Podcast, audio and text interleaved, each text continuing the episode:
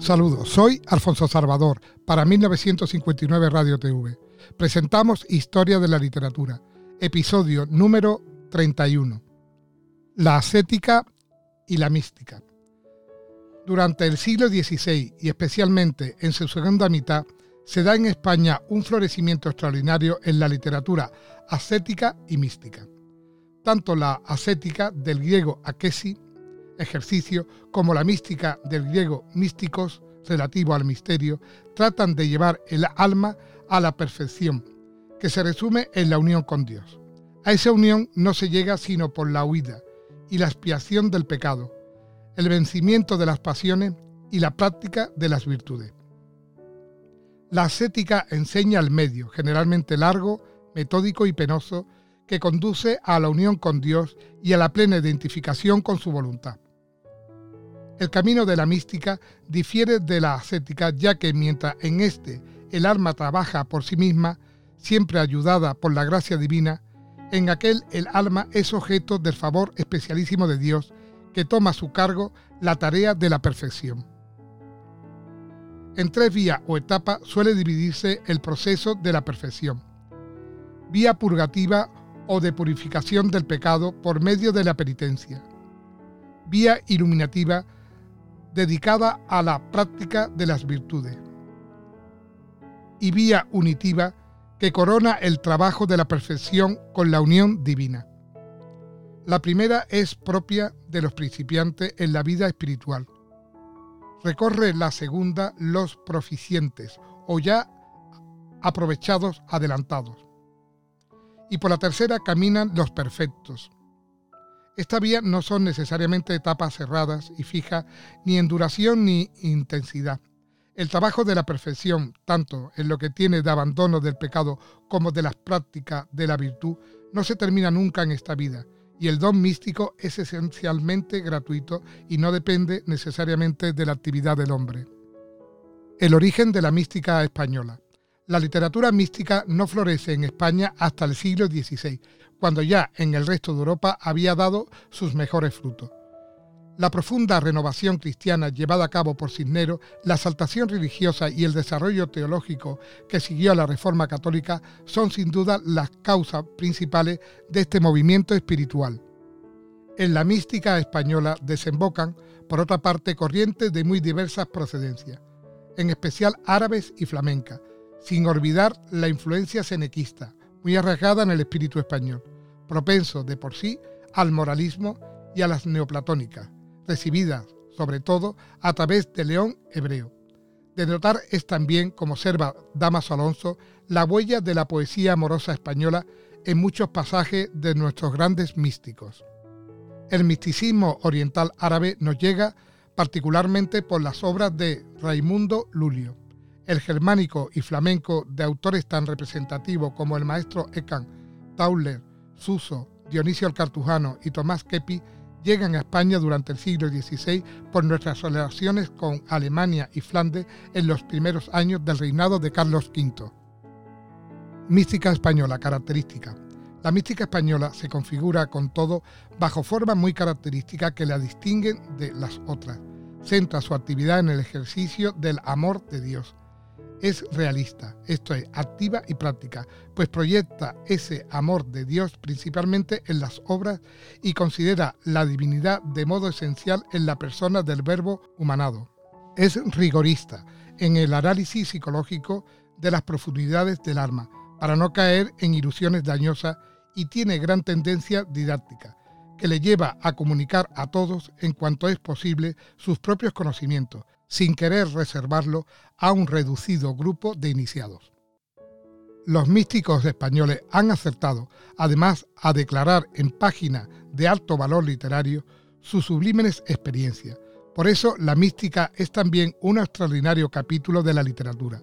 Nada, en efecto, se ha escrito superior en densidad lírica a la poesía amorosamente inflamada de ardor divino de San Juan de la Cruz, ni la lengua ha sido empleada nunca en menesteres tan elevados como para exponer los sobrehumanos favores que aparecen narrados en muchas páginas de la Carmelita Santa Teresa. La literatura mística favorece mucho la evolución del lenguaje, que al convertirse en vehículo de contenido tan desusado gana en flexibilidad y hondura de significación.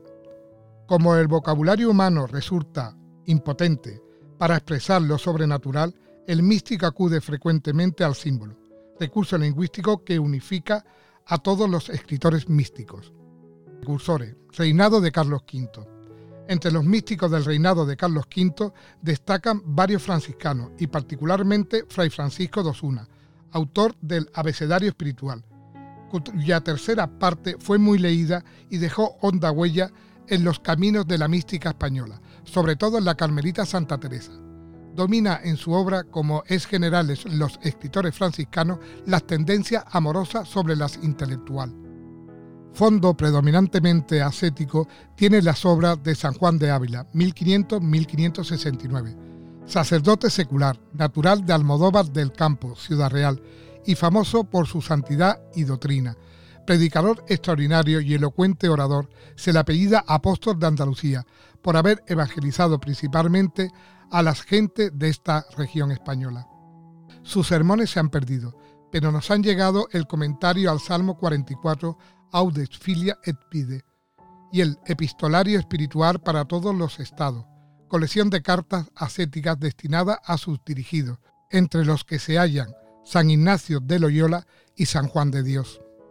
Periodo de los grandes místicos. Sería prolija la sola enumeración de la larga y gloriosa lista de autores ascéticos y místicos que España produjo en la segunda mitad del siglo XVI. Bástenos citar, además de lo que a continuación se trata, el agustino Malón de Chadier, 1589, autor de la conversión de la Magdalena, y los franciscanos Fray Diego de Estella, 1578, y Fray Juan de los Ángeles, 1609, que respectivamente escribieron las 100 meditaciones del amor de Dios y lucha espiritual entre Dios y el alma. Fray Luis de Granada. Luis de Sarría, 1504-1588. Nació, como su propio nombre indica, en Granada, de modestísima familia y fue protegido del conde de Tendilla. Ingresó en la Orden de Santo Domingo Residió bastante tiempo en Portugal, donde murió con fama de santo. Sobresalió como orador sagrado y su celebridad por esto, lo mismo que por sus escritos, fue extraordinaria. Además de otras obras en latín y portugués, la fundamental que escribió en castellano son Guías de Pescadores y sobre todo introducción al símbolo de la fe. La primera dividida en dos partes, que trata respectivamente de animar a la práctica de la virtud y apartar del pecado, está escrita en estilo oratorio, aunque su prosa es equilibrada y armoniosa. Viene a ser una serie de sermones en los que Granada expone la moral cristiana. En la introducción al símbolo de la fe se entremezclan elementos varios, filosóficos, teológicos y científicos. Puede considerarse como una teodicea, una apología del cristianismo y un conjunto de nociones introductorias a la teología. Contiene también consideraciones curiosísimas acerca de algunos animales y plantas, dividiendo el libro en tres partes. Literariamente interesa sobre todo la primera, que es donde mejor se manifiesta el alma franciscana de Granada, ocupada amorosamente de todos los seres de la naturaleza y estaciada ante las maravillas de la creación que describe con verdadera minuciosidad, asombro y cariño. Otras obras importantes de Fray Luis de Granada son el libro de la oración y meditación y el memorial de la vida cristiana, libro este más bien místico que ascético. Fray Luis de Granada es uno de nuestros mejores escritores ascéticos. Su estilo es esencialmente oratorio, con cierta ampulosidad que recuerda la manera ciceroniana, y su prosa, rotunda y armoniosa, rica y muy medida, posee verdadera belleza, aunque acusa a veces alguna dejación en el plan del discurso y abandono de la exposición. La Carmelita Santa Teresa de Jesús. Con San Juan de la Cruz, la escritora mística más notable es Santa Teresa de Jesús. Nació Teresa de Cepeda y Ahumada, de noble e hidalga familia en Ávila en 1515 a los siete años la lectura de la vida de los santos la animó a emprender un frustrado viaje en busca del martirio. En su juventud fue aficionada a los libros de caballería. A los 19 años entró en el convento de la Encarnación de su ciudad natal y hacia los 40, previa su irrevocable entrega a Dios, emprendió la reforma de la Orden Carmelita, secundada por San Juan de la Cruz. Esta empresa la que arreó grandes trabajos, sin sabores y preocupaciones. Murió en 1582 en Alba de Tormes, ciudad que guarda sus preciosas reliquias. Ha sido proclamada doctora de la Iglesia. Dotada de inteligencia privilegiada, de temperamento ardiente e invencible, de simpatía arrolladora y de exquisita sensibilidad, conoció y trató a los más ilustres santos y teólogos de su época y a personajes tan importantes como Felipe II y el duque de Alba. Un nuncio apostólico la apellidó despectivamente fémina inquieta y andariega, pero la mayor parte de cuantos la conocieron bien quedaron subyugados por la gracia incomparable y las hartas dotes de la santa Avilesa. Las obras. Santa Teresa alternó su trabajo de fundadora con la redacción de sus admirables obras, escritas por mandato de sus confesores o a petición de sus monjas. El libro de su vida no es una simple autobiografía. Los finos análisis de su alma, la relación de los favores divinos, los consejos y observaciones ascética y mística que contiene hacen que supere con mucho el marco de una autobiografía en el sentido usual de la palabra. El camino de perfección contiene buena parte de su doctrina espiritual, expuesta de manera fácil y sencilla a sus monjas de San José de Ávila, primer convento reformado. Su libro más importante es El Castillo Interior o Las Moradas, profundísimo tratado de perfección cristiana, admirablemente concebido. La visión del arma como un hermosísimo globo de cristal a la manera de castillo, con siete moradas, en la séptima de las cuales se encuentra Dios, le inspiró la prodigiosa y clásica estructuración de los grados de oración, muy relacionado con el anterior es el que lleva por título Concepto del amor de Dios, sobre algunas palabras de los cantares de Salomón. En el libro de las fundaciones narra las que ella llevó a cabo. Se distingue por una mayor corrección y por la gracia, candor y agudo ingenio con que describe personas y situaciones. Se conservan también gran número de cartas muy interesantes para su biografía. Su obra poética es mucho menos importante que la prosa y se reduce a algunas poesías escritas en metro tradicionales, todos son poemas religiosos, expresiones de su piedad sencilla. Las mejores son las glosas Vivo sin vivir en mí. Y oh hermosura que cedéis. Cultura y estilo. No fue muy extensa la cultura de Santa Teresa, pero sí bien asimilada y enriquecida con la experiencia propia y maravillosas dotes naturales. Su estilo es la misma llaneza y naturalidad, nada más opuesto, al carácter de la santa que la disimulación o la vanidad retórica. No creyó que sus escritos iban a salir de las manos de sus monjas o de, su confesor. No solía repasar lo que escribía, de ahí su espontaneidad y gracioso disaliño. Y con todo, en esta lengua deliberadamente popular, la misma que aparece en el Lazarillo y en la Celestina, supo expresar los conceptos más sutiles y las experiencias espirituales más arrebatadoras.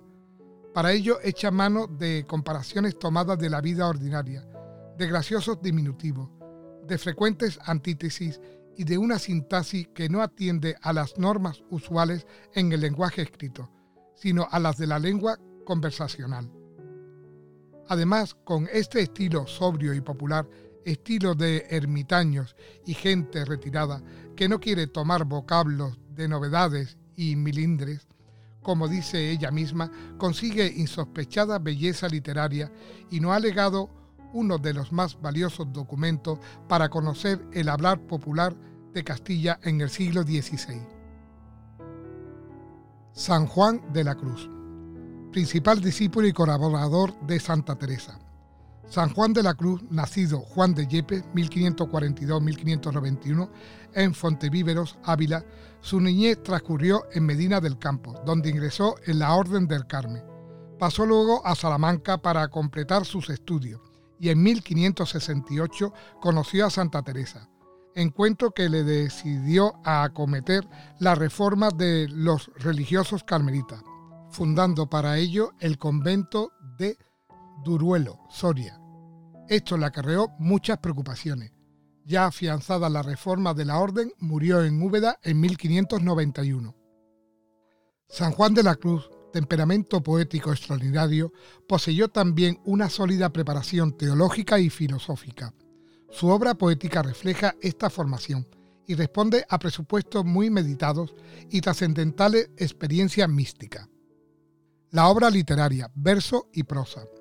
La obra en verso de San Juan de la Cruz es muy reducida y encierra una poesía sellada y misteriosa que aunque por sí misma posee excepcionales cualidades literarias, su oculto sentido se revela solamente por la lectura de las explicaciones que el mismo santo dio en prosa. El conjunto de estos comentarios doctrinales constituye una magnífica exposición de los caminos de la mística. En el poema que comienza en una noche oscura, escrito en liras como la mayor parte de su producción, canta el alma la dichosa aventura que tuvo en pasar por la oscura noche de la fe, en desnudez y purgación suya, a la unión del amado. En algunas de las estrofas de este poema, la que describe la unión del alma con el amado, encontramos la máxima inspiración lírica de la poesía española. El significado de las primeras estrofas del mismo poema los puso el santo en dos libros en prosa, Subidas del Monte Carmelo y Noche Oscura. La doctrina mística de San Juan de la Cruz insiste en la necesidad del total desprendimiento de las cosas para alcanzar la unión con Dios. Para lograr más rápidamente este desprendimiento, Dios somete al alma a duras pruebas, que el santo llama noche, y son dos. La noche del sentido, colocada al final de la vía purgativa, que tiende a purificar la parte sensitiva del hombre, los sentidos, y la noche del espíritu, al término de la vía iluminativa, que es la purificación de su parte más íntima, o de las potencias del alma.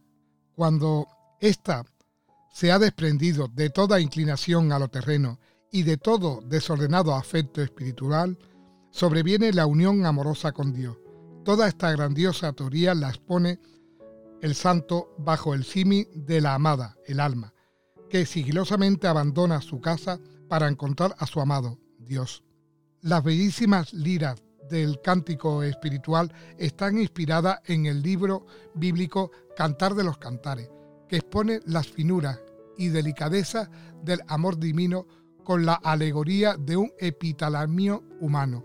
Su explicación es prosa la dio el santo en la declaración del cántico espiritual entre el alma y el Cristo, su esposo. Por fin, el poema Llama de Amor Viva es comentado en prosa en un tratado del mismo título. Los gozos indescriptibles del amor divino son aquí declarados en una poesía y prosa que, con frecuencia, se deshacen en puro lirismo, gritos y exclamaciones admirativas, lenguaje balbuciente que pretende explicar lo inexplicable. Compuso también San Juan de la Cruz alguna poesía no comentada en prosa, escrita en metros tradicionales. Estilo. San Juan de la Cruz escribe en prosa muy densa y doctrinal, en la que una estudiada y rigurosa sistematización teológica y filosófica desemboca en la estructuración de su sistema místico. Abundan en sus trabajos las citas bíblicas, Recurre frecuentemente a la alegoría y como Santa Teresa usa diminutivos y comparaciones tomadas de la vida ordinaria. En cuanto a su poesía, mereció ser calificado por Menéndez Pelayo de angelical, celestial y divina. Resulta en efecto casi imposible superar la hondura lírica de sus versos y el intenso poder evocador de sus imágenes. Es sin duda alguna el mejor poeta religioso de todos los tiempos y uno de los primeros líricos españoles. Sus recursos poéticos, por otra parte, son simples y elementales. Hay en su poesía una ausencia casi total de referencia a lo material. Su vocabulario es muy restringido, especialmente en adjetivo. Muestra gran habilidad en el empleo de la aliteración, de la repetición y exclamación, incluso de los sonidos onomatopédicos. nada apenas puede explicar el milagro de su inspiración y la imborrable huella de misterioso lirismo que aletea en sus versos. El soneto a Cristo crucificado. Es sin par composición espiritual, síntesis de los sentimientos religiosos más elevados. Es de autor desconocido. Ha sido atribuida a San Francisco Javier, a San Ignacio, a Santa Teresa y a otros varios escritores del siglo de oro, pero por el momento no hay pruebas convincentes para su definitiva atribución a ninguno. Así expresa su sentimiento de contrición y amor desinteresado el anónimo autor. No me mueve mi Dios para quererte, el cielo que me tienes prometido, ni me mueve el infierno tan temido para dejar por eso de ofenderte. Tú me mueves, Señor, muéveme al verte, clavado en una cruz y alcarnecido. Muéveme el ver tu cuerpo tan herido, muéveme tus afrentas y tu muerte. Muéveme, al fin, tu amor en tal manera que aunque no hubiera cielo yo te amara y aunque no hubiera infierno te temiera. No me tienes que dar porque te quiera, pues aunque lo que espero no esperara, lo mismo que te quiero, te quisiera. Si te ha gustado el vídeo de hoy, dale un like y suscríbete. Muchas gracias a todos por escucharme y un saludo.